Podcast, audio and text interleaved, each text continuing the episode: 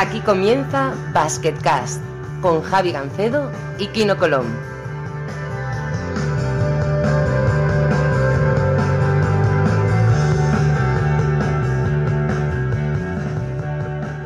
Hola a todos y bienvenidos a un nuevo episodio de Basketcast. Como siempre soy Javi Gancedo y como siempre está conmigo Kino Colón, campeón del mundo. Me voy a, me voy a aburrir de decirlo, Kino, buenas.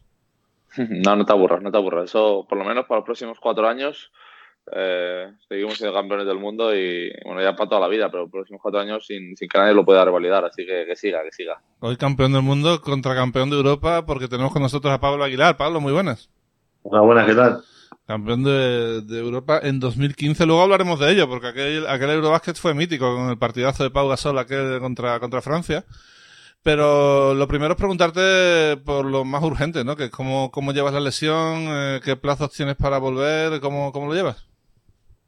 Bien, eh, bueno, estoy un poco mejor. La verdad que la, recuperación está siendo lenta y estamos haciendo todo lo posible a través de la fisioterapia para, para recuperar, pero no tengo plazo, no me he marcado ningún plazo. De hecho, una, una de la, uno de los porqués del rescindir contrato con Tenerife fue el, el, hacer la recuperación tranquilo, sin tener ninguna prisa, ninguna presión eh, por parte de nadie para tener que volver pronto. Y, y bueno, eh, tomándomelo con la mejor filosofía posible, aprovechando de otras cosas en este momento y, por supuesto, trabajando muchísimo para volver lo antes posible, para volver a las pistas, para volver a fichar, para volver a disfrutar del básquet, pero ya te digo que sin un plazo fijo, sino, bueno, viendo día a día, viendo cómo evoluciona la mano con el tratamiento, con los entrenamientos y en el momento que esté preparado, pues volver al mercado y, volver a, a jugar. Nadie se olvide de Pablo Aguilar, que, que todo, todo buen equipo necesita un buen cuatro abierto y, y, Pablo Aguilar sin duda lo es. Kino, estas lesiones de mano son, son como son, ¿no? Hay que tener mucha paciencia porque si no, eh, si se complican es mucho peor, ¿no? Sí, la verdad es que sí. Yo, bueno, yo tuve algo en la, en la muñeca también hace unos, eh, muchos años. Pues bueno, cuando debutaba en, en ACB pasé un verano muy malo, pues prácticamente no la pude mover en todo el verano. Y me acuerdo de ir a con la selección sub-19, yo creo que era un mundial y las mañanas de tiro se me hacían cada pase que recibía y tal. Entonces, bueno, eh, al final son, son lesiones que necesitan tiempo, que, que se, la muñeca se va haciendo fuerte y una vez que coja ya, yo se lo he dicho alguna vez a, a, Pablo, una vez que coja el ritmo ya y que no le duela, a partir de ahí ya si te lo cuidas ya no te, no te vuelve a doler nunca más. Pero bueno, al principio es muy incómodo porque al final hacemos todo con, la, con, las, con las manos y nada, pues, eh, mucha paciencia y a trabajar duro ahí, pues todos los ejercicios esos que, que hacía conmigo en la habitación este verano en la, la selección. Bueno, ya veremos. Ha habido casos de lesiones que, que han vuelto. Eh, bueno, el que más es Alfonso Sánchez, ¿no? Que tuvo que cambiar incluso la mecánica de tiro eh, porque no podía volver a tirar, no podía doblar la mano como la doblaba antes, ¿no? Pero, pero bueno, no, esto no es el caso. Para empezar, no es tu mano de tiro. Y segundo, lo que te quería preguntar es, eh, supongo que sigue haciendo trabajo físico, sigue intentando estar en forma y supongo que mucha, mucha rehabilitación, mucho fisio, ¿no? Sí, físicamente estoy entrenando muchísimo. Eh, ahora estoy haciendo una o dos sesiones al día. Antes, durante los últimos dos meses, prácticamente estaba haciendo dos sesiones al día, tanto de físico como de lo que me permitía la mano hacer en pista. Y bueno, la verdad que físicamente me encuentro como un caballo. Lo único que no puedo ponerlo en práctica en la pista con la mano izquierda, pero bueno, por lo demás la verdad que me encuentro muy bien. Y sí, como dices, mucho, mucho fisio, mucho, mucha rehabilitación e intentando integrar eh, esa mano izquierda a movimientos habituales poco a poco, ganar la movilidad que me falta todavía, porque eh, todavía me falta un poquito, y ganando fuerza, como dice Kino, con, con esos ejercicios específicos y, y ya te digo, despacito, con buena letra y bueno, intentando dejarlo atrás lo más rápido posible. Este señor va a volver, va a volver mejor que antes aquí, ¿no? Yo estoy seguro. ¿Eh? Como una bestia, yo creo que, que, bueno, ya ha demostrado muchas veces de lo, de lo que es capaz y bueno, un jugador que, que también tengo muchas ganas de, de volverlo, si, si puede ser en la CB, porque es un jugador que, ya lo sabe Pablo, que da mucho espectáculo, que es muy bueno para la liga. Eh, como has dicho tú, si todos los equipos necesitan un 4 abierto, yo cuando he jugado con él ha sido eso una, una maravilla, hemos conseguido alguna alguna cosita cuando éramos más jóvenes jugando juntos, eh, lo pasábamos muy bien. Cuando teníamos pelo, ¿eh? Cuando teníamos pelo. Pero el otro día le enseñé a un amigo una foto de estas de cuando éramos jóvenes y dice, se te ha cambiado el pelo, se te ha bajado porque tenía, tenía una pelambre allá y luego no tenía nada de barba y ahora... A ley de la física. Sí, sí, esto funciona así. La gravedad va para abajo. bueno, pero ¿desde qué, cuándo, ¿cuándo coincidiste? Supongo que sería un equipo, sería un sub-16, ¿no? Algo así. Sub-18 y sub-20. Conseguimos dos medallas de, de bronce. y luego, bueno, alguna vez en la, la, selección que hemos sido incluso compañeros de, de habitación y me ha tenido que, que aguantar también el grande. sí, sobre todo por las noches, aguantar por las noches. Durante el día se, se lleva bien, por la noche hay que aguantarlo. es, un, es un mito, eh, bueno, una, es una leyenda urbana esto de los ronquidos y, y Kino, pero parece que es verdad, ¿no? Nada, quien diga que ronca miente. Ah, vale, ya decía yo. Ah. Ah, soy un angelito, Javi, soy un angelito. Se quejan por gusto, Brudicio. Esto me recuerda que tengo aquí una caja en el pasillo, que es un regalo para mí para Navidades, pero en Belén no tiene dónde meterlo y, y siempre que digo, hay una caja, y dice, ¿caja? ¿Qué caja? Eso no, aquí no hay nada. Esto viene a ser un poquito eso. No, pero bueno, ¿tendréis anécdotas de, de, jugar, de, de convivir juntos, de jugar juntos? ¿Recordáis alguna así graciosa de, de estos campeonatos cuando erais pequeños o no? A ver, a ver las ailas, como se dice. que se puedan contar, claro. Que se puedan contar aquí, público pocas. No sé, piensa, piensa alguna que no sea demasiado, bueno, demasiado mala. Os sacaré el tema un poquito más tarde, por si se os ocurre algo, pero de momento vamos, vamos para adelante. Eh, bueno, la experiencia de jugar fuera no fue tan, tan, tan especial como parecía, ¿no? Has tenido mala suerte en ese sentido porque primero fuiste un equipo que estaba ya casi en deconstrucción, de hecho se ha destruido este año con Olimpia, y luego la lesión, ¿no? O sea, eh, mala suerte, ¿no? Supongo, ¿no? Sí, a ver, viéndolo así, sí, sí lo veo. si ves solo esas dos cosas, la verdad que, que, la experiencia parece que no ha sido todo lo buena que, que yo podía pensar que iba a ser. Pero la verdad que para mí ha sido una experiencia buenísima, ha sido una experiencia brutal.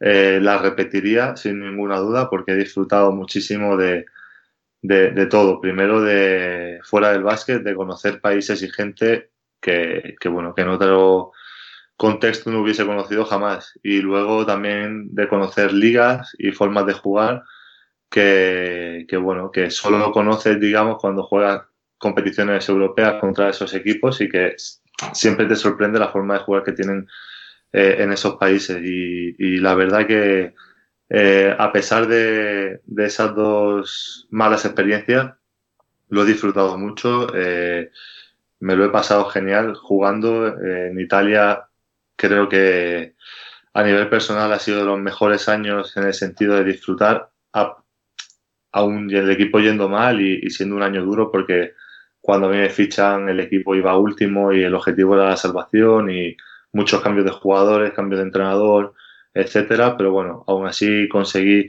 eh, disfrutar, también coincidir con John Park, que me ayudó muchísimo y, y fuera de la pista eh, estábamos 24 horas juntos y nos ayudábamos y disfrutábamos y visitábamos cosas dentro de, de Italia, que es un país eh, espectacular para, para, vivirlo y para, y para estar allí.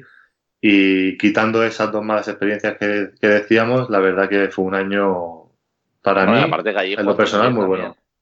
Sí, y deportivamente a nivel individual también, muy, muy, muy bueno. No, si tú estás jugando bien. El problema de Chedevita, y esto lo voy a decir yo, no hace falta que lo digáis vosotros, es que tuvieron muy poca paciencia. O sea, trajeron a Alonso con un grupo de jugadores de su, digamos, de su, de su cuerda o de su, o sea, que le gustaban y luego eh, al echar a todos fueron saliendo unos por uno. Si salió Lima, salió Benítez, saliste tú.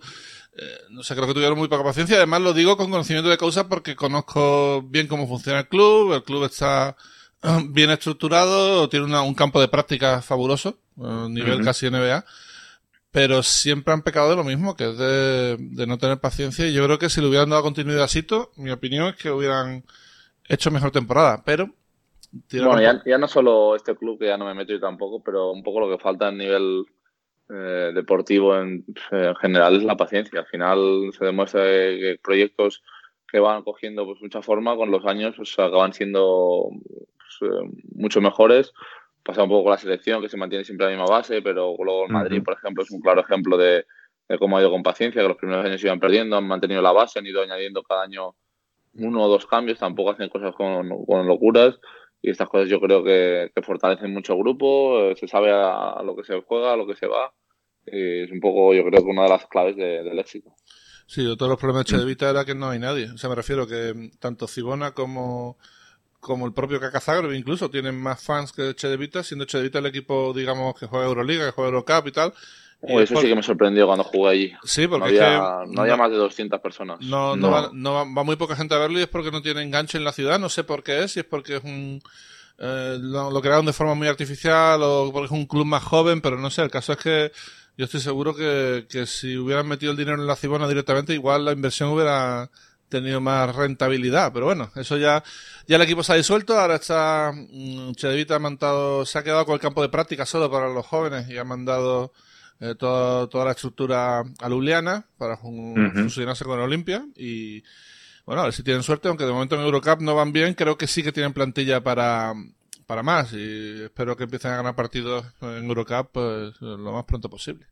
Veremos, veremos. Eh, va a ser va a ser difícil. Seguro. De todas formas, has tenido la suerte de vivir en Zagreb, que es una pasada de ciudad, eso sí que sí. ¿eh? Sí, Zagreb fue es una ciudad increíble, la verdad, como te digo, fuera del básquet disfrutamos eh, del grupo que había, porque la verdad que eh, el coincidir con, con Lima, con Benítez y con Maguid, que eran los, con los que estábamos siempre eh, fuera de las pistas, pues íbamos a comer, a cenar, o, se, íbamos a casa de uno o del otro. Eh, la verdad que teníamos un grupo muy bueno y disfrutamos muchísimo de la ciudad. Y en Italia igual, con Pedro, con, con Yoli, su mujer, etcétera, la verdad que disfrutamos muchísimo. Vamos a hablar de cosas un poquito más, más divertidas que poca gente sabe o poca gente se, se da cuenta que eres nominalmente al menos eres dos veces campeón de Eurocup. O sea, ganaste la que todo el mundo sabe, uh -huh. recuerda, que es la de Valencia, pero ya estabas en plantilla del Real Madrid cuando ganaron en 2008, ¿no? Bueno, era ULEP todavía. Sí, exacto. Era Copa ULEP y sí, ese año, sí, fue el año que, ganó, que ganamos la ULEP y la Liga, si no recuerdo mal. Sí, el primer año de, de Joan Plaza. ¿Mm? Eh, ¿Llegaste a ir a la final de Charleroi? O sea, ¿llegaste a estar por allí o no te llevaron? No, jugué el de casa, pero la final de Charleroi no, no la jugué porque coincidía con partido de, de nuestro equipo o alguna cosa así. Al final tenía que ir solo o podía ir solo uno o dos de los tres o cuatro que estábamos en el círculo de primer equipo. Y si no recuerdo mal, fue Richard Engema y, y creo que ninguno más, porque Bogdanovich y yo creo que jugamos con el equipo y creo que Richard sí que fue con el primer equipo a Charleroi. Bogdanovich, Boyan Bogdanovich, ¿no? Porque al final Sí. Ahí por la cantera del Madrid han pasado un montón de jugadores que no han llegado. Nikos Papás también estuvo en la cantera. Eh, el propio Mirotic llegó a jugar con Bogdanovich a la vez. O sea, tenía un equipazo terrorífico para hacerle bronce, pero la cosa. Bueno, tenían allí para, para crear jugadores y, y, bueno, al final han salido un montón de talento de ahí. ¿eh?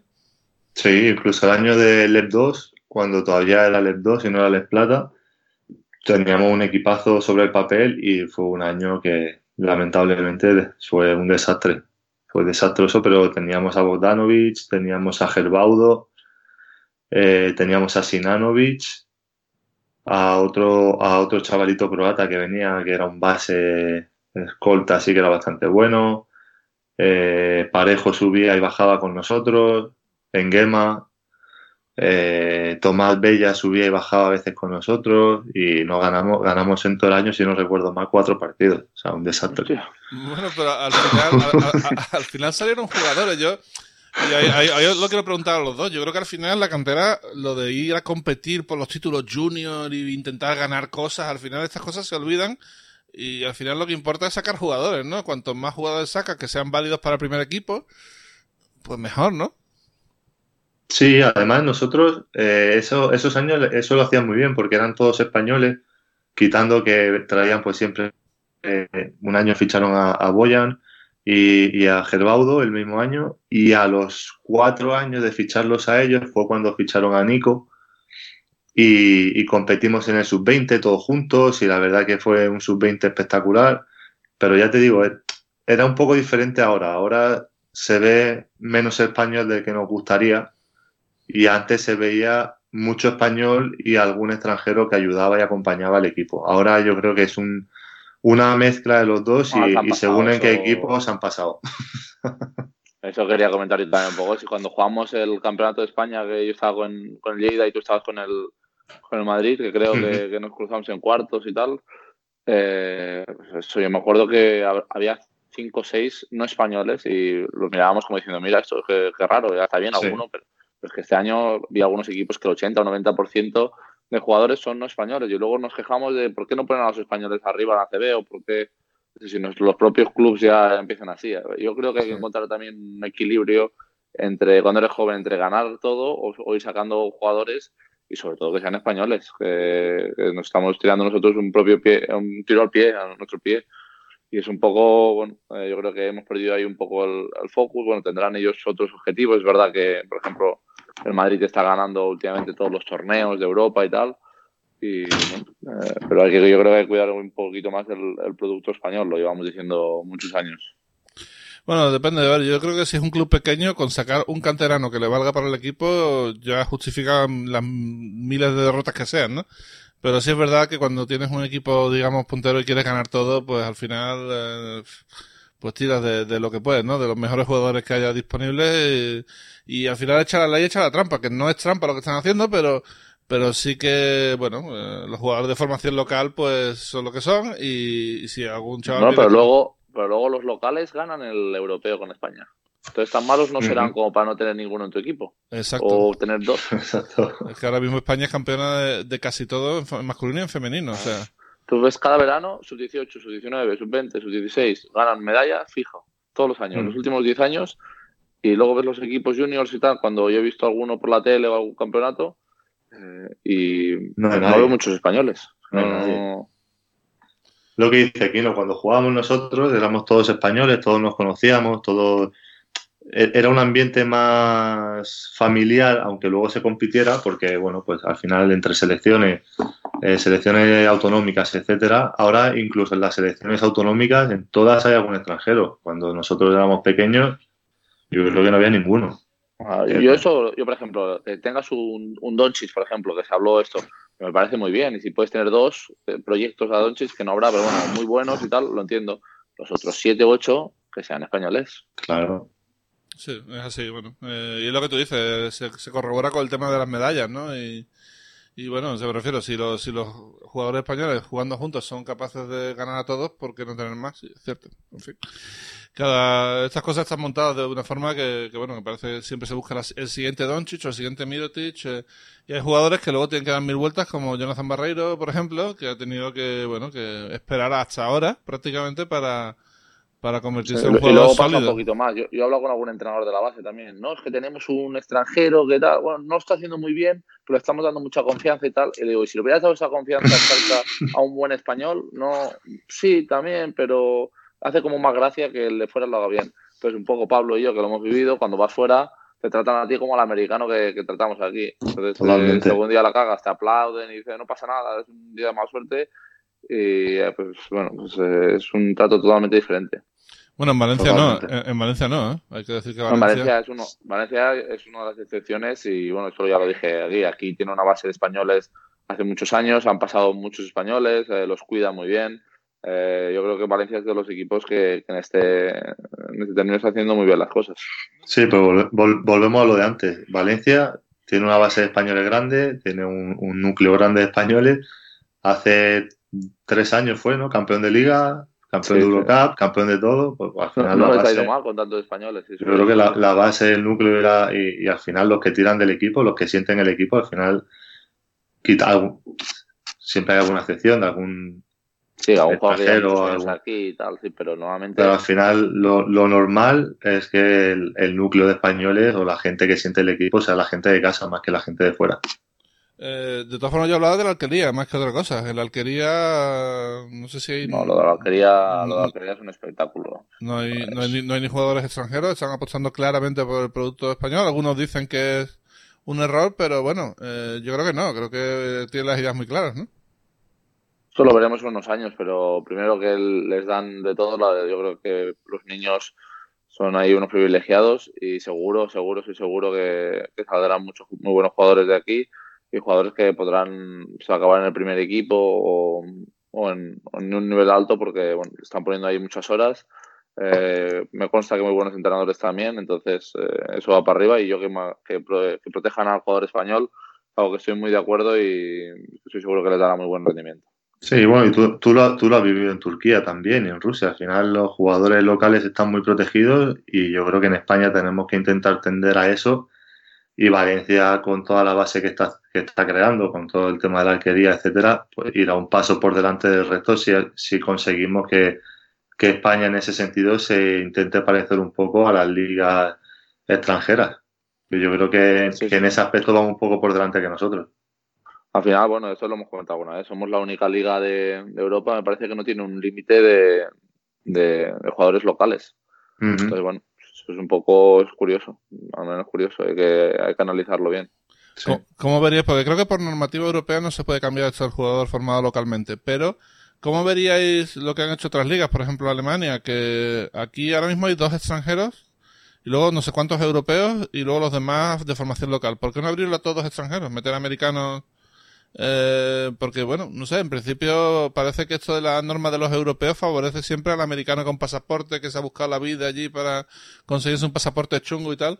Eh, yo, yo, Javi, si, si me diesen a elegir, te prometo que haría cinco españoles, españoles, españoles, nacidos en España, y el resto lo que, lo, que los clubes quieran. Que quieren ser americanos, siete americanos pero protegiendo al jugador español. Yo también, yo soy mucho de, de esto. Al final no tienes por qué hacer diferencia entre uno que sea americano o uno que sea croata, pues son, son jugadores extranjeros y se está llevando en todas estas ligas que dices, pero que haya un mínimo de, españoles que proteja al jugador un poco español. Eh, para nosotros ya, bueno, nosotros ya hemos hecho prácticamente nuestra carrera, estamos ya bastante consolidados, eh, pero para, sobre todo para la gente joven, eh, porque incluso yo sé que preocupa esto a mucha, a mucha gente y bueno, si pudiéramos hacerlo de, alguna manera, luchar ahí para, para llegar al, deporte español sería muy bueno. Mm. Al final, lo, que dice Javi, si da igual que sea americano o europeo, muchos americanos buscan la forma de conseguir un pasaporte X para contar como, como europeo. Al final, hay equipos que tienen cinco americanos, de los cuales dos son americanos, uno es de el Líbano, otro croata y otro italiano, da igual. Sí, que yo he estado, por ejemplo, bueno, también has estado en, Rusia y en Turquía, que al final puedes elegir los, extranjeros. Antes yo creo que los americanos, cuando venía un americano a la CB hace ya muchos, muchos años, eran jugadores totalmente determinantes, que había mucha diferencia con el jugador local o con el jugador eh, serbio, croata. Ahora, pues yo jugaba en equipos en Rusia que tenían siete americanos, ocho, y tú con un griego, un español, un croata, les has ganado de 25, entonces, de 20. Mm. Entonces, eh, yo creo que ahora ya no son tan determinantes los americanos y tener siete a veces no es una ventaja. Entonces, bueno, pues que cada uno tenga lo que ellos confíen. Y si quieres tener seis americanos, pues ten seis americanos. Tampoco hay, hay mucha diferencia. En, la Euroliga ya desde hace muchísimos años, te hablo de 2005, 2006 ya tomamos determinación de, bueno, tomamos mi jefe, yo no, pero se tomaba determinación de, de libre circulación, que si quería alguien jugar con 10 chinos, pues 10 chinos, si quieren 10 americanos, 10 americanos, y creo que es una de las mejores decisiones que hemos tomado, porque en ese sentido hemos controlado un poquito todo este tráfico extraño de pasaportes que había, ¿no? Al menos en la Euroliga eso no, no te da ninguna ventaja y por tanto no, no hace falta, ¿no? Y bueno, eh, creo que en ese sentido estuvo bien, vaya. Eh, pero bueno, ya veremos qué pasa, ¿no? En principio no, no sé por qué motivo eh, están solamente con dos, dos americanos y X europeos, pero, pero bueno, yo lo cambiaría, la verdad. Yo creo que es una norma que, que implantaron hace tiempo intentando proteger al jugador español a lo mejor o al jugador europeo, pero una vez que se abrió la veda de, todo el tema pasaportes y, países que conceden pasaportes americanos para que jueguen con ellos, etcétera, yo creo que, que esta normativa ya no tiene mucho mucho sentido. Bueno, eh, hablando un poquito de lo que hablamos de Eurocup, eh, igual que le pasa aquí, ¿no? Algunos de tus mejores recuerdos como baloncestista están en Kazán. Y es porque allí ganaste la, la, segunda Eurocup de tu carrera con Valencia Basket.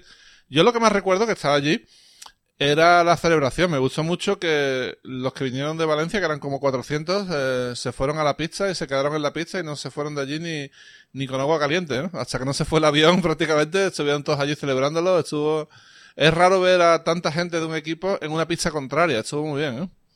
Sí, estuvo muy bien. Fuimos todos juntos en el mismo avión y, la verdad que fue un viaje para recordarlo, porque eh, la, cercanía con la afición en un partido tan importante, habiendo ganado el primer partido en casa, eh, la gente como que lo veía fácil, entre comillas, porque ya habíamos ganado de, de 16 o algo así, si no recuerdo mal, o de 18.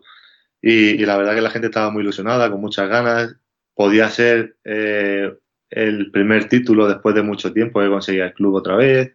Y, yo creo que, eso hizo que fuese aún más especial y la verdad que como tú dices que se vivió eh, de forma muy bonita todos juntos en la pista con la copa, todos los aficionados que, fueron allí. Eh, la copa pasó por sus manos y, yo creo que fue una, una noche inolvidable para todos. Eh, también le pregunto a Kino, pero, pero principalmente a ti, porque además era eh, juega en tu posición. La, exhibición de Justin Dolman en, en, la final de la Eurocup fue total, fue increíble. Yo creo que ningún jugador ha jugado tan bien como Justin Dolman en esa final, en, toda la historia de Eurocup. Fue, fue espectacular, ¿no? Bueno, yo creo que la exhibición de Justin durante toda la temporada, yo creo que ese año eh, fue el jugador más en forma de, de Europa. Eh, y si no el más en forma de Europa, entre los cinco mejores. Eh, las metidas de colores, reboteaba, corría, físicamente estaba hecho un, un animal y verlo jugar, la verdad que, que era un lujo y, verlo entrenar y entrenar con él era, era un espectáculo porque estaba en un estado increíble y, creo que como tú dices, eh, esa final fue el resumen a, a una temporada que, que, para todos los que jugábamos con él lo comentábamos, el, el nivel y cómo estaba jugando Justin porque era, fue, fue brutal ese año como pocos jugadores más elegantes que, este. Y el tirito a tablero mm. que tenía, eh, eh, a mí me parecía un, jugadorazo. Y, bueno, pues, eh, yo creo que le ayudó mucho en los años de Valencia, pero luego incluso en Barça, que también tengo recuerdo de, que nos hablaba mucho de él y tal, y hacía algún día algún partidazo que, era espectacular. Sí, un tío muy bueno. Yo lo que recuerdo es que Cristas Porzingis lo tenía él como ídolo. O sea, de hecho juegan en playoff esa, esa temporada, que casi gana a Sevilla. Y, y lo tenía como, como ídolo. Dice, yo he aprendido mucho viendo vídeos de Justin Norman, me gusta mucho Justin Norman, eh, un tío como, como Porzingis, que en ese momento era, pues yo creo que el top de proyecto de jugador en Europa, se fije en un tío así, pues, pues ya te lo dice todo, ¿no?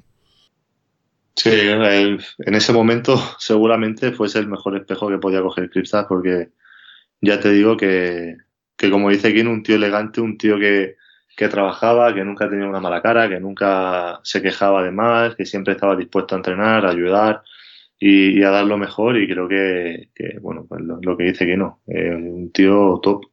Yo quería hablar de una cosa que eh, es un, casi un fetiche personal, pero, pero es verdad que, Pablo, eh, yo creo que estás en el top 3 de jugadores que han matado al antiguo Caja San Fernando en San Pablo.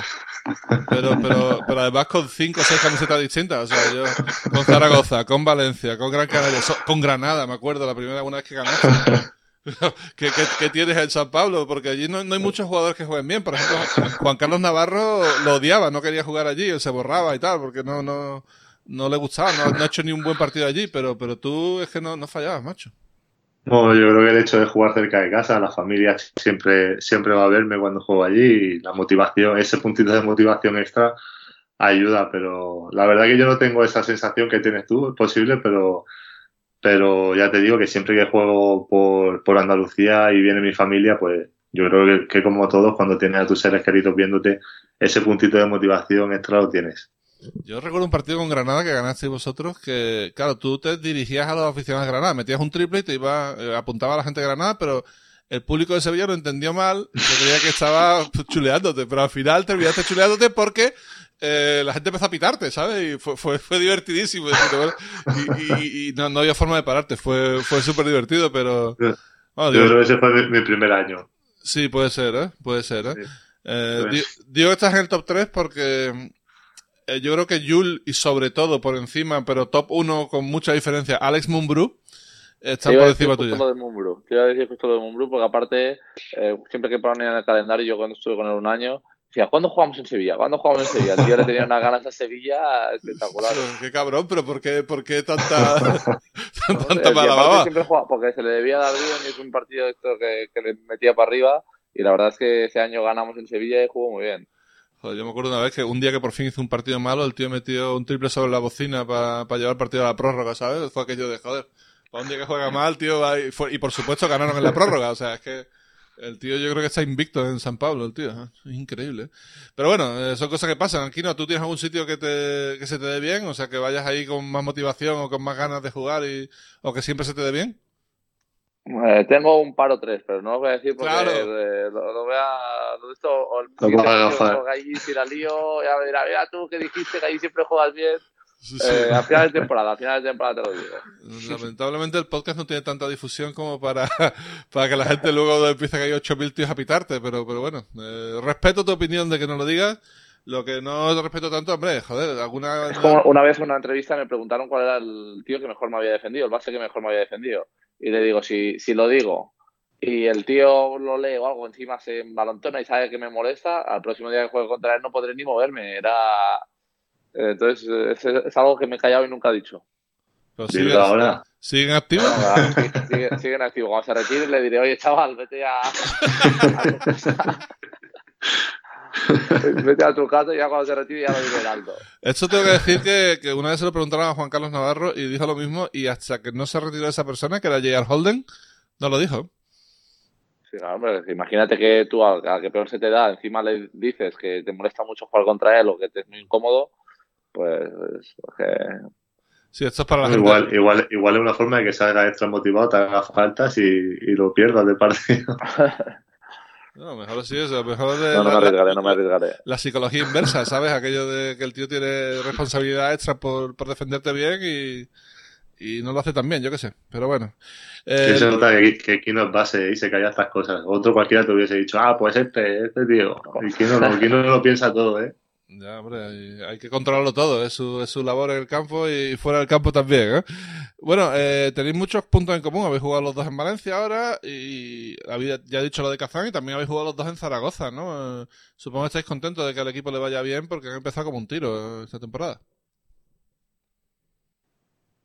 Sí, yo sí, yo estoy muy contento. De hecho, eh, las dos últimas semanas o tres últimas semanas he ido a un par de partidos porque estaba en Zaragoza haciendo tratamiento y, la verdad que estoy muy contento de ver al equipo cómo va y sobre todo también de ver que la, afición se ha reenganchado este año otra vez y eh, estuve viendo Zaragoza-Bilbao, que a priori es un partido que hace unos años pues eh, hubiese costado enganchar a la gente y el otro día había 8 o 9 mil personas y me gustó mucho verlo y ver también el ambiente que se vive y se respira dentro del banquillo. Creo que es un ambiente súper sano en el que todos pa- parece que se lleva muy bien y conectan muy bien y, yo creo que eso es lo que le hacía falta al club para volver a impulsar, impulsarse hacia arriba para, para volver un poco a ser el club que fue hace dos, tres años que, que era un club referencia en España.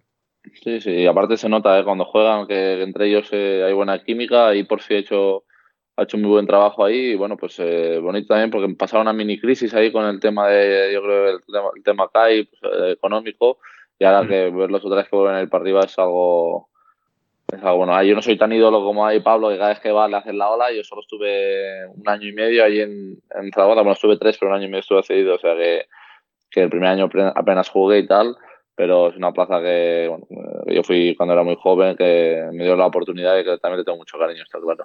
Yo creo que eh, la gente que critica la Liga CB o la Liga Endesa eh, no, no ve los partidos adecuados, porque ahora Zaragoza lleno siempre, Burgos lleno siempre, Bilbao lleno siempre, Obradoiro lleno siempre. Son, o sea, hay mucha... Valencia, aquí estamos, estamos también Sí, sí. teniendo bastante enganche. Sí. Sí, que lo que quiero decir es que mm, hay, hay gente que dice que la Liga CB está en crisis, pero yo creo que viendo el, el nivel de, de, de attendance, o sea, de gente que va a los pabellones, eh, yo no veo la crisis por ninguna parte. ¿Qué quiere que os diga? Creo que está, la liga está mucho más fuerte que hace cuatro o cinco años. ¿eh?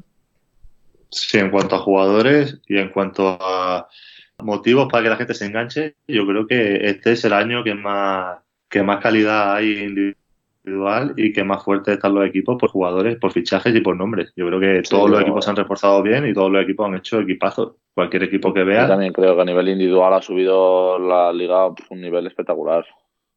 Mm. Lo que podría faltar quizá, no sé si estás de acuerdo Pablo, es un poco el tema de merchandising que tienen mucho en, en América, que es otro, otro nivel. pero aquí pocos pabellones hay, hoy está la tienda ahí en el mismo pabellón, no puedes comprarte una camiseta, una bufanda, es algo que por ejemplo aquí en Valencia sí que está, pero que no está en todos los pabellones. Entonces, bueno, pues falta ver un poco a veces la, la gente con más camisetas de jugadores, o que se te pueda relacionar un poco más con ellos y que se identifiquen más con el equipo, o que haya, lo que hemos dicho también antes, un poco jugadores locales o jugadores que llevan muchos años en el mismo equipo, aunque no sean locales, y que la gente se pueda enganchar un poco también con, los jugadores. Sí, estoy totalmente de acuerdo. Pero lo que te iba a decir, ahí volvemos un poco a lo del principio. Yo creo que falta que en muchos equipos haya jugadores con los que la afición se sienta identificada y, tenga ganas de, de engancharse o Muchas veces yo creo que en muchos deportes, solo con el hecho de que haya uno o dos jugadores que llevan mucho tiempo, eh, eso tira más a que vaya gente a ver el partido que el hecho de que haya un buen equipo. Al final la gente no se siente identificada, la gente no va al partido y si se siente identificada, pues se llena. Ah, y ya no para repetirnos, pero aunque no sean españoles, ya, para cambiar un poco de. Aunque sea, por ejemplo, aquí que están Dubi y Van Rossum hace no sé cuántos años, pues la gente se identifica y es algo pues bonito, eh, son extranjeros que ves también que sienten el, club, pues bueno, pues es algo que, yo creo que engancha mucho a la gente. Sí, no tienen por qué ser españoles, son jugadores con los que, la afición se siente identificada con ellos. Totalmente. En Sevilla, cuando salieron todos los canteranos, era uno georgiano, otros dos checos, eh, uno letón y todos eran chavales de la cantera, ¿sabes? O sea, eh, ya sé que es un poco tirar piedras con lo que habéis dicho antes, pero pero bueno, también. No, no, hay, hay, que encontrar el equilibrio, ¿no? Es, eh, tampoco es tirarse piedras. Es, eh, por ejemplo, esos jugadores que has dicho tú, era un georgiano y tal, pero hablaban andaluz todos. Sí, verdad. Llevan tantos años en, en, esto que yo me presenté a Porzingis un día que fuimos eh, a, cenar y me presento en inglés y el tío hablaba español como si fuera un sevillano más. Eso es normal que te identifique, pues porque, bueno, pues lleva muchos años en, en España y eso también es. Hay que encontrar el equilibrio en todo. Todos los extremos son malos en la vida y al final, bueno, hay que, hay que también entender que es una oportunidad para los extranjeros de venir a jugar en ACB y pues también tiene que haber extranjeros, ¿eh? no, no estamos diciendo lo contrario. No, lo, lo de Porzingis es muy chocante, o sea, es muy chocante porque el tío habla, sevillano casi perfecto, es una cosa terrible. Pero bueno, eh, Beca, también hablaba sevillano. Beca también, sí, lo tuvimos el otro día en el podcast y, es así, oh, habla, habla sevillano. Bueno, lo que quería decir con el tema del merchandising es que hay una cosa que sí hace la NBA y que deberían hacer aquí, ¿Qué es que os explico? Eh, no todo el mundo está en forma y no todo el mundo tiene ya 30 o 25 o 20 años. O sea, y han, en la NBA han sacado las camisetas de juego, pero en, en versión camiseta, digamos, t-shirt. No, no la camiseta elástica de juego, sino en camiseta con mangas, vaya. Sí, con mangas, sí. Y... Esto estaba en Gran Canaria. Eso Gran Canaria tenía también camiseta de todos los jugadores. Una camiseta de algodón normal con ponía delante Gran Canaria y el número del jugador y detrás el nombre del jugador y el número. Sí, yo tengo la de Xavi Rey por ahí, eh, me, la compré, ¿no? Eso lo hacía muy bien. Y es verdad que, como tú dices, Javi, eso era lo que más se vendía de toda la tienda. Claro, porque la gente no, no está, se prefiere. Hay mucha gente de 40, 50, 60 años que, hombre, que ya con una camiseta de tirantes, pues, joder, eh, no, no se la pone, que no se la pone ni para, como va un tío así por la calle, no. Eh, esto es para chavales más bien, ¿eh? Y, yo creo que esto es algo que deberían hacer más. Eh, por ejemplo, el ejemplo de Panathinaikos, y hablando de lo que decías antes, eh, ellos siguen vendiendo camisetas de manga corta con, con, la, con el número y el nombre de James Gist, por ejemplo. Eh, bueno, oye. La de Diamantidis. Sí, la de Diamantidis también la tienen, efectivamente. O sea, son. Porque, claro, para comprarte la de Jim Fredet, pues a lo mejor te apetece más la de, de Diamantidis. O a lo mejor te apetece más la de Fredet, pero es bueno que estén las dos, yo qué sé. En fin, a ver si, a ver si tiran por ahí. Eh, estaría guay, la verdad. Que nos den un porcentaje, que les estamos dando aquí unas ideas. Sí, sí. Un 5% lo que es nada, que venga para aquí. Exactamente. Suerte, suerte. ya, sabéis que el podcast es gratis, que si no luego nos van a decir que somos unos peseteros y tal, y no, no, no, no es plaga. Bueno, oye, una cosa, no quiero irme de aquí sin hablar de lo de lo que te decía antes, eh, el oro de, de Francia en 2015, aunque fue un Eurobasket con cuatro sedes pero la fase final fue en Francia, en el pabellón ese tan grande de Lille, y el partido de Pau aquel, verlo desde el banquillo tuvo que ser espectacular, ¿no? Porque fue el mejor partido de la historia de, yo creo que de la carrera de Pau Gasol, seguro con España y quizá en general también, ¿no? Yo te lo digo en serio, tío, creo que de los 45 minutos, ¿no? Que duró el partido, creo que fue, porque hubo una prórroga, si no recuerdo mal. Sí, sí. Estuve sentado tres. El resto era imposible que, me sentara. Si no estaba de cuclillas, estaba de pie, si no andando por detrás del banquillo, era imposible. Y ese partido de Pau lo que fue, fue brutal. O sea, fue una cosa inhumana. le salía todo y, hubo un momento que ya la gente era como, vamos a jugar eh, uno la, que uno la balones a Will y Will jugaba. Ah, no jugaba. Espectacular, espectacular. O sea, el que no se acuerde de ese partido es que no le gusta el, baloncesto o, las elecciones. Es, fue increíble. Además, eh, estaba Rudy Gobert muy motivado y, es que se lo comió con patatas. Es que fue una cosa. Eh, además, teníamos el partido perdido. En el tiempo reglamentario estaba el partido completamente perdido. Yo no sé cómo, cómo forzamos la prórroga, todavía no lo sé, pero. Fallaron, además, me acuerdo que Batum falló dos tiros libres que los tenía para. si no era para empatar, era para ganar. O sea, y lo falló y Pau metió un triple luego o un mate en contra una cosa y o sea, fue un poco mezcla del partidazo de Pau que Batún, que normalmente no falla, falló dos tiros libres o tres tiros libres, me acuerdo, y, y que, bueno, que fue un partido, o sea, ganar allí en Lille con toda la gente eh, en tu contra, Pau callando a todo el mundo, todo el pabellón, que era un campo de fútbol partido por la mitad. Era, fue increíble, fue espectacular. Sí, yo, bueno, esto, lo recuerdo, que, que, el campo era inmenso y al final luego me dijeron que era un, campo de fútbol cubierto. Digo, ah, vale, entonces ya tiene cierto sentido, ¿no? Pero, pero bueno, y de la, ¿qué, qué tal la experiencia? Fue, bueno, estar ahí en la selección porque has estado varios años, además, no es que estuviera solamente una vez, sino también han tenido un bronce en otro Eurobasket y tal. Eh, bueno, ¿qué tal la experiencia de, es tan familia como dicen? Ya sé por Kino que obviamente que sí, por toda la gente que ha pasado, pero, pero supongo que la, el secreto del equipo, más que el talento, que lo hay mucho, es eso, el que todos van a una. Sí, yo creo que ya te lo han dicho todos los que han pasado por aquí, Kino, pero sí, al final es cierto que talento hay para aburrir y individualmente creo que hay pocas selecciones que, que tengan el talento que tiene España, pero la clave no es esa, la clave es que, que todos saben a lo que, a lo que se va allí, todos saben su rol dentro del equipo, todos se llevan de forma increíble fuera de la pista y dentro de la pista y eso cuando juega se nota y la verdad que, que el tener a 12 estrellas y que todas sepan lo que tienen que hacer en cada momento, que ninguna pida más de lo que hace porque sabe el rol que tiene y, y el controlar eso también, el trabajo que ha hecho, que ha hecho Sergio durante todos estos años es, brutal y, y, ya te digo que, que el, éxito es, la familia y, no se dice la familia por decir, se dice la familia porque realmente es una familia y muchas veces ha dicho en verano que la gente espera que llegue el verano para, para juntarse, para competir, para convivir otra vez juntos después de, todo un año cada uno en sus equipos y yo creo que, que esa ilusión con la que se vive es lo que hace que este equipo sea especial realmente. Eh, bueno, Kino, tú algo que añadir porque, bueno, tú también has estado ahí, obviamente. Ah, tú ves cómo habla Pablo, es que no se puede decir nada. Pablo es, es un crack, tío. Que te quedas callado, te solo falta aplaudirle. Oye, por cierto, tengo una pregunta. Como el otro día pusiste lo de las preguntas en Twitter, hubo un amigo que me dijo, no las voy a poner, pero pregúntalo. Y me dijo, y no, y no, y no es la broma de siempre, pero me dijo, oye, si Kino estuvo el año pasado en Turquía, ¿por qué no se puso pelo? recibí, ofertas, ¿eh? Te diré una cosa, el club en el que estaba trabajaba directamente con la mejor, eh, bueno, con el mejor centro para, para, ponerse pelo. Y me lo miré, tal, no sé qué, y no, no me acabo de atrever. No me... Hay que aceptarse cada uno como es. Sí, sí, tal. Esto es el estrés de aguantarte, ¿eh? no es por otra cosa, porque familiarmente no tengo no hay ningún calvo, eso es el estrés que, que me generáis. Dice de aguantar a Javi, ¿no? Porque ahí...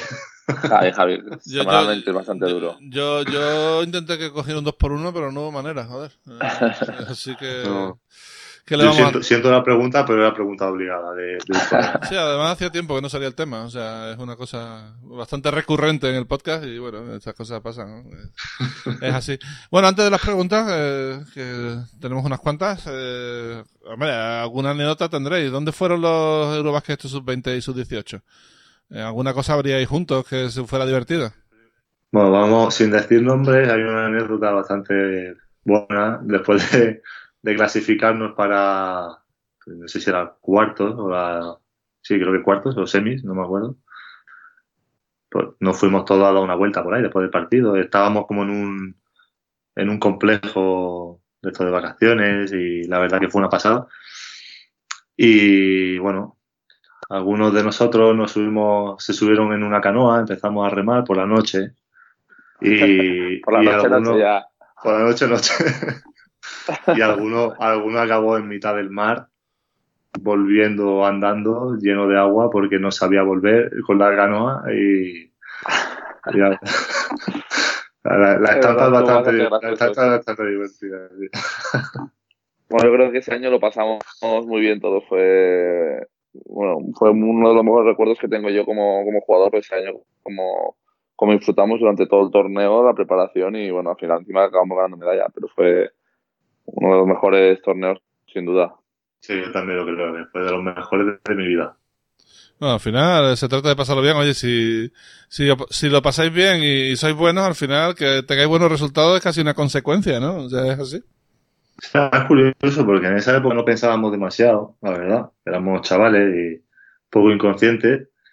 Y muchos días antes de los partidos estábamos tomando el sol y bañándonos en la piscina y, ah, que son las seis, que nos tenemos que ir para el partido. Pues entrábamos, nos, nos duchábamos, nos cambiábamos, íbamos a jugar con una insolación encima. Hoy en día es impensable. Entrenador medio loco, viendo todo rojo. Habéis hecho pero bueno, eres un niño de 17 años que estás en un hotel que no estás acostumbrado o lo que sea, pues bueno, a veces haces cosas que... De todo se aprende, de todo se aprende, pero bueno, pues, es verdad que encima yo creo que estar contento con el grupo llevarse bien, luego también ayudar la pista y bueno, con consecuencia pues acabamos ganando, entonces tampoco lo hicimos tan mal. Hablando un poquito de anécdotas y por eh, hablar de algo que hemos hablado antes, en la final de la ULED Cup de 2008 en Charleroi, el hotel las habitaciones daban, se abría directamente desde la habitación, había una especie de puerta corredera que daba al jardín y había un montón de, ¿sabes? Los asistentes del Real Madrid todos jugando eh, al fútbol, haciendo una especie de rondo. Y de repente un jugador, que no voy a decir quién, porque no es plan de hundir su reputación, eh, salió, salió en pelota a darle un toque al balón y se volvió a la habitación, ¿sabes? O sea, el tío salió, abrió la puerta, salió en pelota, tocó el balón y se volvió a meter, ¿eh? Fue aquello de decir, pero bueno, ¿qué hace este tío? Todo el mundo ahí mirando diciendo, pero, qué huevo. Pero bueno, son cosas que pasan. Luego, luego te diré que qué es porque porque no es plan de decirlo. Eh, Bueno, eh, como siempre las preguntas las tres gigantes del básquet y la primera pregunta tiene que ser de, gigantes, Pablo. ¿Eres muy de gigantes eh, de pequeño allí en tu casa, allí en Granada o en Córdoba o no? Sí, la verdad que, bueno, empecé a ser más de gigantes cuando ya me fui a Madrid con 14. Ahí empecé a ser más consciente del básquet en general y fue cuando me empecé a enganchar un poco más a gigantes. ¿Y algún recuerdas la primera vez que saliste o si la primera vez que te entrevistaron o algo parecido o no? No, pero sí que recuerdo una vez, que no, supongo que no sería la primera, no lo sé, en Zaragoza que, además me dijeron, cómprala y la miras, cómprala, y la miras, y yo no sabía lo que iba a salir. Y cuando, cuando la abrí, eh, vi que, había sido elegido gigante del mes. Y, y, no, y fue después de, nos, no sé si fue después de algún partido o en medio del playoff o alguna cosa. Y la verdad que eso me hizo muchísima ilusión. Joder, qué guay. Bueno, la primera pregunta es de María, eh, que por cierto tiene una foto de perfil con los dos, con vosotros dos, con, con Kino y con Pablo, o sea, eh, y, con, y Pauli Pauli también al fondo. Bueno, eh, os pregunta que cuando volvéis a Zaragoza, en plan de cachondeo, y dice, ya en serio, un recuerdo bonito de, de la ciudad del cierto, o sea, un recuerdo bonito de Zaragoza que tengamos los tres. No sé, empezá vosotros. Yo, he ido poco a veces a Zaragoza, la verdad. Tengo alguno, pero... Yo, yo, tengo, yo tengo muchos. No podría decir uno. yo tengo muchos. Yo sí que lo tengo bastante claro. Yo quizá el, recuerdo más bonito el debut, a, el debut en ACB que hice allí. Fue un día muy especial y yo es el día que, que bueno, más especial que recuerdo ahí, o alguna vez que la grada, yo cuando, era muy joven, se, bueno, chillaba que sacara Colom, saca Colom, saca Colom, y bueno, alguna vez que había salido y una ovación ahí como si esto fue mi primera ovación así como gran público y bueno pues eso también son buenos buenos recuerdos. Ya sabían lo que hacían eh qué tío más, listo qué tío más listo ahí en Zaragoza. La verdad es que muy buena plaza para jugar eh la verdad es que muy buena plaza. Es lo que decía Pablo que eh, yo, cuando estaba en LEP el primer año eh, se llenaba contra cualquier equipo, o sea, venía que viniera, se llenaba 10.000, 9.000 personas era un ambiente espectacular. Y claro, con 17 años encontrarte una ovación de, de 8.000 o 9.000 personas, pues algo que, impacta. Yo te digo, bueno, yo, yo, porque me lo han pedido, yo no he estado mucho en Zaragoza, pero el mejor recuerdo que tengo es un partido que ganó el, el entonces baloncesto Sevilla en dos prórrogas allí, ¿no? Y estaba allí en, recuerdo pensar, digo, bueno, ahora me voy a la calle y me da un ataque al corazón, vamos ya, porque es que de verdad que fue, fue de los partidos quizás más emocionantes que he visto como espectador nunca. Dos prórrogas se ven muy poco y, y aquí el día la, hubo, ¿no? En fin, eh, más. Eh, para Pablo, eh, de Antonio Jesús, dice eh, si te puede dar su opinión sobre el proyecto de Fundación Granada en Leboro. Y un saludo y enhorabuena por el podcast. Gracias. Bueno, pues creo que es un proyecto muy bonito desde que empezó. Lo cogieron un grupo de, amigos, familiares y gente que trabajaba en el, en el cuando era CB Granada, y empezaron prácticamente desde cero, desde Primera Nacional, si no recuerdo mal, y fueron creciendo cada año, escalando cada año, eh, subiendo de categoría. Y, creo que ahora están en un momento eh, muy dulce, muy bonito, en el que la ciudad se ha vuelto a enganchar otra vez al baloncesto. Eh, aunque jueguen el Leboro, pues yo creo que la media de asistencia será unas cuatro mil personas, cinco mil personas, que creo que, dice muchísimo de, de lo que se quiera este deporte aquí en Granada. Y, bueno, pues esperando y deseando que, sigan creciendo y que, más pronto o tarde el equipo eh, vuelva a estar donde tiene que estar, que es la CB, y, y, Granada vuelva a disfrutar de, de, un equipo en la máxima competición y, y disfrutando también de los rivales de, de, máximo nivel que puedan venir aquí a jugar. Esperemos, porque oh, 5.000 personas en LEP son muchas. ¿eh? Y, uh -huh. y bueno, el, el, proyecto tiene muy buena pinta ya desde hace años y, y seguro que va para adelante. Esta es para eh, Kino de parte del blog del Granca, que es un blog eh, obviamente que sigue a Gran Canaria siempre. Dice cómo influye o cuánto influye el cansancio en un partido como el de ayer, tras esta semana de Euroliga y además con prórroga. Y también le preguntan quién es su base favorito en la CB. Bueno, nunca sabes. Al final es verdad que ya habíamos jugado dos partidos de Euroliga. Eh, tiene, son partidos de mucha tensión, de algo de cansancio también, pero bueno, eh, al final eh, estamos acostumbrados a jugar varios partidos por semana y lo que tienes es menos tiempo para preparar el partido. Gran Canaria, sin que sea una excusa de nada, porque nos lo vamos a encontrar todo el año, Gran Canaria tuvo toda la semana para preparar el partido y nosotros apenas tuvimos un entrenamiento. Entonces, yo creo que influye en eso, en el tiempo de, preparación o de estar concentrado en ese equipo. Pero bueno, aún así tuvimos la tuvimos eh, la bola para ganar, tuvimos íbamos ganando 12 a falta de, un cuarto, si no recuerdo mal y simplemente se nos cerró la, canasta.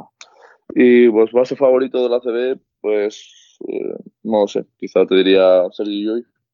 Y eh, me vais a decir que solo, solo, solo cuido a los españoles, ¿eh? pero, pero bueno, pues eh, me quedo con Sergi Llull, porque aparte de tanto dentro como fuera, el tío es un fenómeno y bueno, pues, un crack.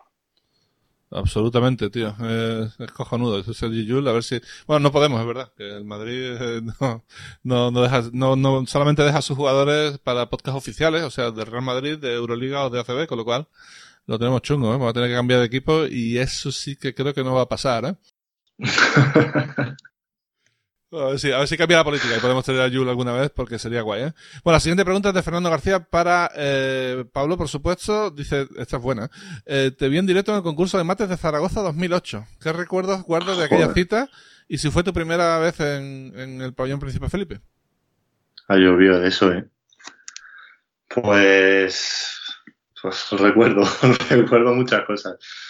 Eh, recuerdo que que hablé con el club aquí en Granada y, decidí, me, plantearon el día del concurso de mate y dije que sí el día antes o dos días antes del concurso. Y claro, yo tenía 19 años, era un pipiolo, un tirilla, no saltaba demasiado y bueno, pues tampoco sabía muy bien qué hacer porque tampoco era el tío más coordinado del mundo para hacer mates súper espectaculares y, dije, bueno, voy a ir allí a ver qué hago con el marrón y a intentar sacarlo lo mejor posible. Eh, llamé a, a, Lennon, a un amigo que, que, hace streetball, y le dije, tío, échame una mano porque voy a ir allí, voy a hacer el primo, voy a hacer el ridículo y necesito algo que me dé, que me dé chispa y que me dé vida para, para intentar hacer algo diferente. Toda que me fui con él en el coche, eh, Madrid-Zaragoza, escuchando música, los dos, pensando qué hacer, qué no hacer. Y bueno, pues al final lo usé para todo lo más. Y hice mates normalitos, fue más el espectáculo que montaba él que los mates. pero bueno, intenté salvarlo de esa forma. Además, ese año estaba Víctor, estaba Ibaka y estaba, si no recuerdo mal, Mensa Bonsu. Y, claro, así era imposible. Era imposible ganar y bueno, lo, salvé y sí, fue mi primera vez en Stripe y ahí ya me llamó mucho la atención, me chocó ver un pabellón tan grande, lleno de gente y con un ambientazo como el que se vivió. Y luego, mira, al final terminaste jugando allí, en lo cual la, vida da muchas vueltas, ¿eh? eso está bien, ¿eh?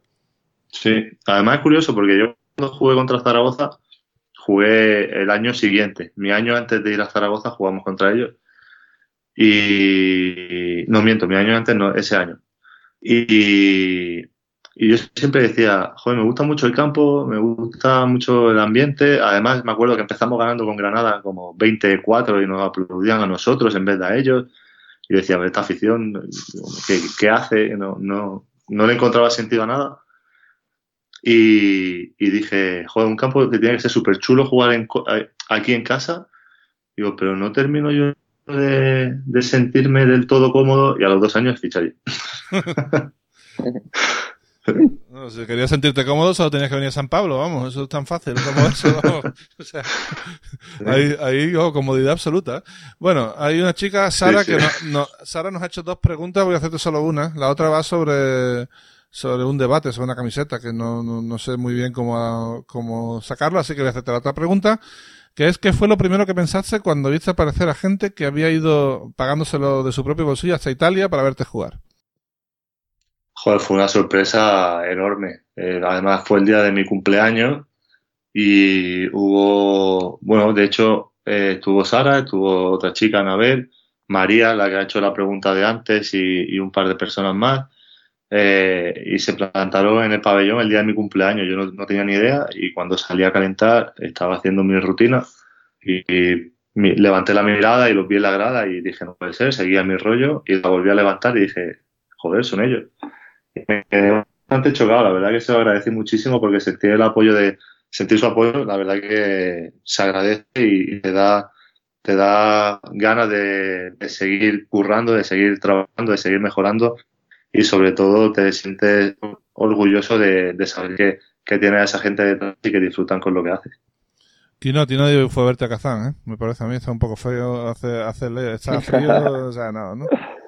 Hace mucho frío, visado. Vino algún amigo y tal que, que digo, si que vengáis, por ejemplo, a Valencia aquí, está muy bien, como pues, por ejemplo la semana pasada para mi cumpleaños vino algún amigo y tal, pero está muy bien, pero son tres horas en coche. Lo de Kazán fue una locura y vinieron eh, cinco amigos, cuatro o cinco amigos, y bueno, fue, la verdad que fue, fue espectacular por todo lo que conlleva.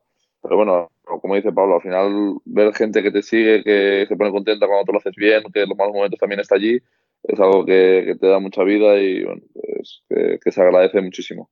Este tío sí que era rey de Kazán, ¿eh? ahí sí que era... ¿Quién no sí que era rey de Kazán y no yo de Granada? Kazán, Kazán era otra cosa. Al final, el primer año no, pero el segundo y el tercero ya, empecé a. Y cuando se fue Kit, me dio la corona del todo. Ya dijo, esto, es tuyo. Y bueno, ya eh, le dejaste tú la corona, la corona se la dejaste a Kaima Koglu, ¿no? Que ahí sí que es el jefe, claro, porque, por motivos obvios, ¿eh? Bueno, ese no cuenta, ese, ese, no cuenta. Luego el resto vamos por, por otra liga. No, la verdad es que se lleva ahí ya, debe llevar ocho años. Ocho, 8 o 9 años debe llevar y nada, pues, yo creo que es ya uno más de, de Kazán y creo que se va a quedar a vivir allí, o sea, Hombre, que, imaginas, se ha integrado. Tú verás, lazos familiares ya. la familia, la familia. Sí, sí, esto sigue en la familia, de verdad. Joder. Bueno, dos preguntas más. La primera es, eh, las dos son para, las dos son para Pablo, de hecho. Eh, eh yo ayúdame, tío. Esto está bastante bien. Y bueno, puede, puede ser para los dos. Eh, cuando está a ver, viene un tío con, con, mucho, mucho público, pero normal. normal. Ya, lógico, tío. La gente va loca. Eh, a ver si, bueno, espérate la semana que viene, que aún no hemos dicho nada, pero la semana que viene entonces esto nos va a reventar. Porque, porque lo que viene es bastante gordo. No lo podemos decir todavía porque no está cerrado, pero cuando lo cerremos lo diremos. Pablo, no te preocupes, que ahora lo sabrás en, en cuando terminemos. ¿eh? eh me preguntan, aparte de cómo va tu proceso de recuperación, que ya lo hemos dicho, ¿cómo haces para controlar los pensamientos negativos en una situación como esta de, de lesión? Y lanzo la pregunta a los dos. Aquí no empieza, tío. Bueno, eh, al final eh, yo por suerte y toquemos madera no, no he tenido ninguna lesión muy muy larga, pero he tenido alguna que he estado un mes, un mes y medio. Eh, entonces, bueno, pues hay que tener paciencia, ser positivo. Yo me considero una persona muy positiva, de, bueno, hay que mirar siempre las cosas buenas. Pero en esos momentos es verdad que hay algún día que te apetece mucho jugar a que te echas de menos.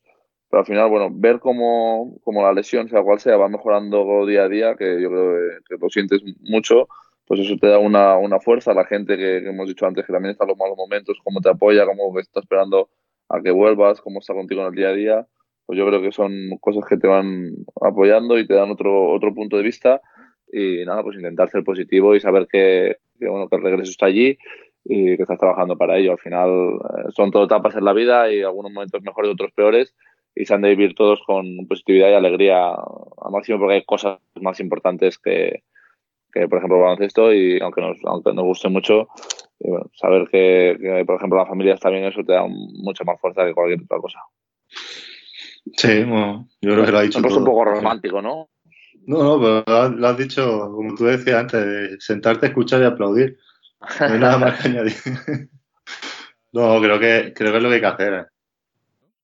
Sí, es lo que hay que hacer, pues, no sé, es que, claro, yo no puedo verlo desde el punto de vista de un profesional, pero para mí el ejemplo de todo esto en cuanto a positividad y en cuanto a, digamos, a buen rollo cómo ha llevado la lesión, cómo ha, seguido, además, cómo lo ha manejado en redes sociales y tal, es Sergio Yul.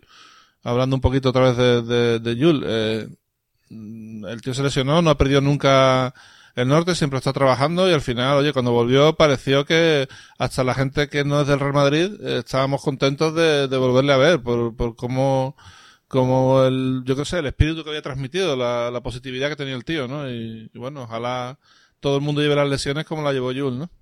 Sí, al final lo que dice aquí no hay que estar positivo, hay que, hay que apoyarse de, la gente que tiene, que tiene cerca, la gente que te quiere, la gente que te ayuda en los malos momentos y luego sobre todo eh, el, pensar que todo pasa por algo, todo pasa por, por alguna razón y ver las cosas buenas de, lo que pasa. Eh, en mi caso, eh, sé que y estoy trabajando para volver mejor que nunca. De hecho, mucha gente me, me decía, ojalá vuelvas y vuelvas al mismo nivel que antes, etc. Y yo decía, no, si vuelvo volveré mejor que antes. Ahora tengo tiempo para entrenar, tengo tiempo para trabajar cosas que durante otras etapas no tenemos tiempo porque si no estás con la selección, estás con tu equipo y si no estás de viaje y si no eh, estás haciendo otra cosa y no tienes tiempo material para entrenar realmente lo que quieres y, hay que ver la forma positiva y, al final si haces las cosas con una sonrisa en la cara y y aprovechas también de, yo en, mi caso ahora, eh, aparte de entrenar como, como si no hubiese un mañana y con la cabeza puesta en volver más fuerte que nunca y añadiendo cosas al, al juego que antes no podía entrenar, pues aparte también ahora estoy disfrutando de mi familia, de mis amigos, eh, de Granada, que son cosas que no podía disfrutar durante otras temporadas porque estaba en competición y eso también te da eh, un soplo de aire fresco para seguir trabajando, para seguir luchando y para seguir eh, como dice Kino, poniendo la vista en que estos son etapas, que esto va a pasar, que vas a volver, que vas a volver a disfrutar del baloncesto y, y que vas a volver mejor que nunca y, dejando esto atrás como si fuese una anécdota más.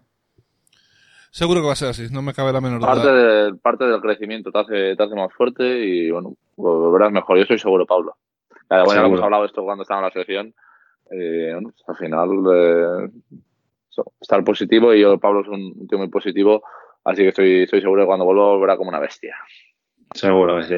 Y además cuando, cuando vuelva, vuelves de lesiones de estas, yo creo que Sergi, como tú dices, es un ejemplo claro. Al final eh, creo que ves todo de otra forma. Al final te pegas un tiempo sin poder competir por lesión, eh, jodido porque no puedes jugar a lo que te gusta, pero cuando vuelves eh, lo que antes veías como que era una mierda o que joder, que día de llevo, que no me entran los tiros, que el entrenador, que los compañeros, que no sé qué.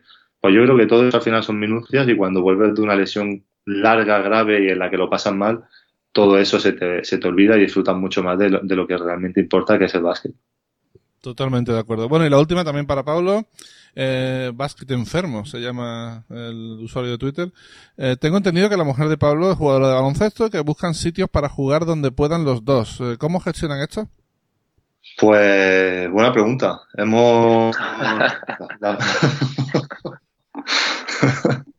no, la verdad que siempre hemos tenido bastante suerte. Bueno, yo he tenido bastante suerte con ella en ese sentido porque Eh, ella muchas veces ha dejado de jugar en sitio por, por venir conmigo a donde yo fichase, pero es verdad que, bueno, desde que lo decidimos así hemos tenido eh, la suerte, o también llámalo suerte, llámalo que, que ella es buena, es talentosa y la gente le quiere también, porque si no, no tendríamos esa suerte de, que ella pudiese fichar donde yo he jugado. En, en Canarias jugó, eh, en, en, Zagreb jugó, en Italia jugó en Milán. Eh, este año, cuando yo estuve en Tenerife, cuando yo fiché en Tenerife, podía haber fichado con, con Clarinos, pero al final, como no sabíamos muy bien cuál iba a ser mi situación, pues, pues no se dio el paso. Ahora que yo estoy en Granada, ha podido fichar en Granada.